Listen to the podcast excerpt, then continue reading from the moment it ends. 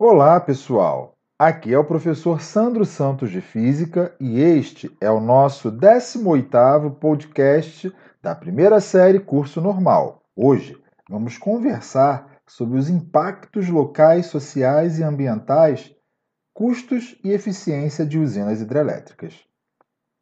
Bem, as usinas hidrelétricas também provocam alguns desastres ambientais.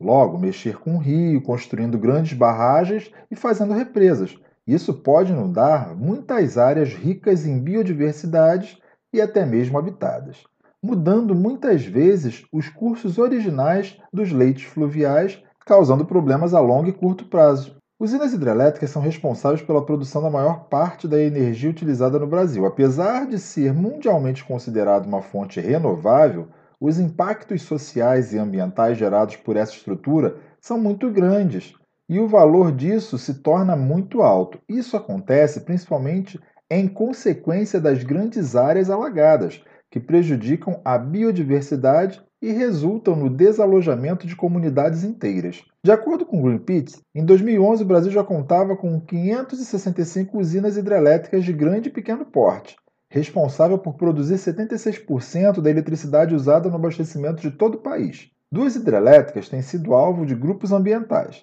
Belo Monte, em construção no Rio Xingu, no Pará, e o Baixo Iguaçu, localizada próxima aos limites do Parque Nacional do Iguaçu, no Paraná. Belo Monte. Em entrevista ao portal Namu, representantes do movimento Xingu Vivo para Sempre disseram que a usina trouxe muita desgraça para a população local, principalmente para as comunidades indígenas.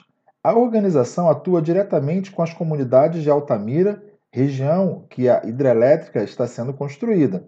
Por se opor a um dos maiores projetos governamentais, o grupo atua sem qualquer apoio público.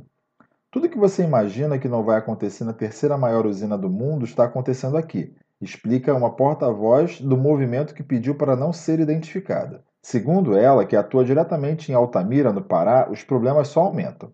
Diariamente, vão até o escritório da organização de 20 a 30 pessoas pedindo ajuda, fora os atendimentos que são realizados por telefone. A degradação ambiental é grande e afeta diretamente o rio Xingu. Conforme material compilado pelo Instituto Socioambiental ISA, o IBAMA não consegue dimensionar a quantidade de árvores derrubadas para a obra e os canteiros são considerados sumidouros de madeira. Além disso, boa parte das toras retiradas da mata, que poderiam ser aproveitadas na construção, está largada enquanto as construtoras compram madeiras de outra origem. As mudanças afetaram o rio e os reflexos foram sentidos na cidade. Uma cheia recentemente alcançou áreas habitadas e afetou muitas famílias, conforme informado pelo movimento Xingu. A usina hidrelétrica do Baixo Iguaçu já começou a ser construída. O fator mais preocupante nessa construção é a sua localização, apenas 500 metros do limite do Parque Nacional do Iguaçu, onde estão as cataratas, um dos patrimônios naturais tombados pela Unesco. Além do desmatamento e das mudanças que podem ocorrer no rio, as obras de acesso, como a construção e reativação de estradas no entorno da usina, são consideradas itens perigosos para o ecossistema local.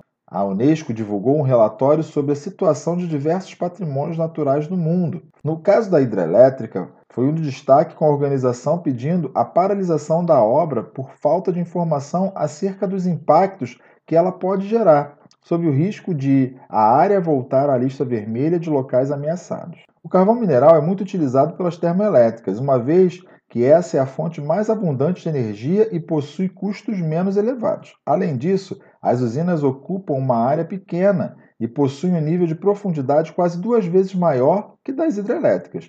Por exemplo, por outro lado, os custos com a construção são elevados, o que aumenta, por sua vez, o preço médio da energia para o consumidor. Os impactos ambientais desse tipo de usina são muito grandes. A queima do combustível fóssil liberado na atmosfera contribui para além da chuva ácida com o aumento do aquecimento global. Outra consideração a ser feita é a respeito das usinas termoelétricas é sobre o elevado consumo de água por elas realizado é possível ainda estabelecer algumas vantagens da energia termoelétrica. Se comparadas com as usinas hidrelétricas, as usinas termoelétricas são mais acessíveis, uma vez que são muito mais rápidas para se construir. Outra vantagem se encontra em sua acessibilidade de instalação, uma vez que podem ser instaladas em locais próximos às regiões de consumo, o que reduz o custo com construções de linhas de transmissão, torre. A obtenção de energia termoelétrica é uma ótima alternativa para países e localidades que não dispõem de outros tipos de fontes energéticas. Aguardo vocês para um próximo encontro. Bons estudos. Até breve.